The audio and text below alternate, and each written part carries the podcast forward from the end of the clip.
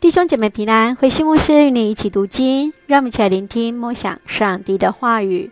路得记第二章，相遇波阿斯。路得记从第二章开始，我们看见拿俄米和路德已经回到了伯利恒。路德来到麦田捡拾麦穗，这是上帝对穷人和外侨的照顾。路德积极融入在犹太人的生活当中。也为此赢得了好的名声，这连地主波阿斯都知道，也来帮助他。第二十节，拿俄米来宣告：上主始终对活着和死了的人信实仁慈。这是表达在路得记当中非常重要的信息。上帝是活人的上帝，也是死人的上帝。即便在困难当中，上帝依然同行。让我们一起来看这段经文与思考，请我们一起来看第十二节：愿上主照你所做的报答你；愿以色列的上帝，你所投靠的上主，厚厚的赏赐你。善良的波阿斯遵守上主的命令来照顾贫苦的妇人，收割时期掉落的麦穗不可回头捡拾，可留下整捆而不带走。这是让后面跟着的异乡人、穷人、孤儿寡妇可以得以捡拾。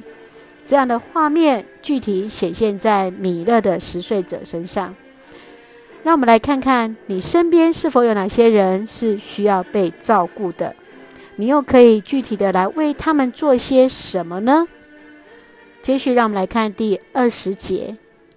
拿俄米说：“愿上主赐福破阿斯。”上主始终对活着和死了的人信实仁慈。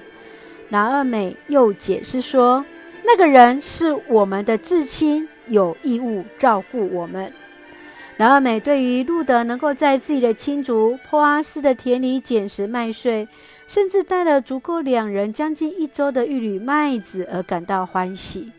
拿二美开始感受到上帝的同在。从媳妇的陪伴到现在有至亲普阿斯的照顾，他明白上帝没有离开他们。你是否也曾经陷入如同在南二美绝望和痛苦之中？你如何在这过程当中依然能够惊艳到上帝的同在呢？又如何能够在这样的困境里面依然来感谢上帝？让我们一起来为自己来祷告。也愿上帝来祝福恩待我们，让我们用第二章第十二节作为我们的金句与祝福。愿上主照你所做的报答你，愿以色列的上帝，你所投靠的上主，厚厚地赏赐给你。是的，愿上帝赐福，愿上帝赏赐充充足足在我们的当中。让我们用这段经文来作为我们的祷告。亲爱的天父上帝，感谢你所赐给我们一切的美好与恩典，求你安慰扶持我们当中软弱的肢体，供应其日常所需，使用我们成为上帝你的恩典的出口，能够给予温暖而实质的协助。确信你从未离开我们，即便在软弱痛苦之中，依然能够经验你始终与我们同在。赐福在我们所爱的教会与每位弟兄姐妹身体健壮、灵魂兴盛，恩待保守台湾我们所爱的国家，成为上帝恩典的出口。感谢祷告是奉靠主耶稣的圣名求，阿门。弟兄姐妹，愿上帝的平安与你同在，大家平安。